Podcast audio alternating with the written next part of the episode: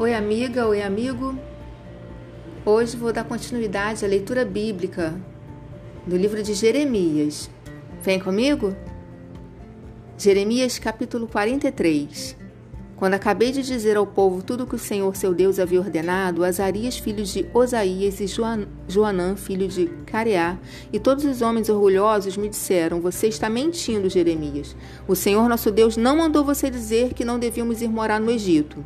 Baruque, filho de Nerias, é que está jogando você contra nós, para nos entregar nas mãos dos babilônios a fim de sermos mortos ou levados para a Babilônia. Assim, Joanã e os oficiais do exército e todo o povo não quiseram obedecer a ordem que o Senhor Deus tinha dado para ficar em Judá. Então Joanã e os oficiais do exército levaram para o Egito todos os que haviam ficado em Judá.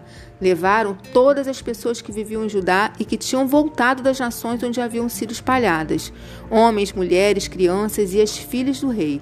Levaram todos os que o comandante-geral Nebuzaradã tinha deixado aos cuidados de Gedalias. E Baruque e eu também fomos obrigados a ir. Assim desobedeceram a Deus e foram para o Egito e chegaram até a cidade de Táfnis.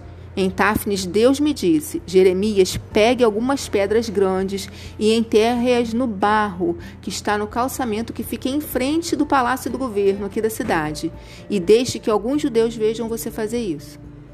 Depois, diga a eles o seguinte: eu, o Senhor Todo-Poderoso, Deus de Israel, mandarei vir o meu servo Nabucodonosor, rei da Babilônia. Ele vai pôr o seu trono em cima dessas pedras que você enterrou e vai armar a barraca real sobre elas. Nabucodonosor virá e derrotará o Egito.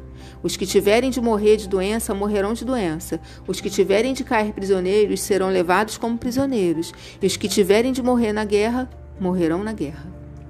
Eu queimarei os templos dos deuses do Egito. Farei com que o rei da Babilônia ponha fogo nesses deuses ou os leve embora. Assim como o pastor cata os piolhos das suas próprias roupas para limpá-las, também o rei da Babilônia limpará a terra do Egito e sairá dali vitorioso. Ele destruirá os monumentos sagrados de Heliópolis, no Egito, e queimará os templos dos deuses egípcios.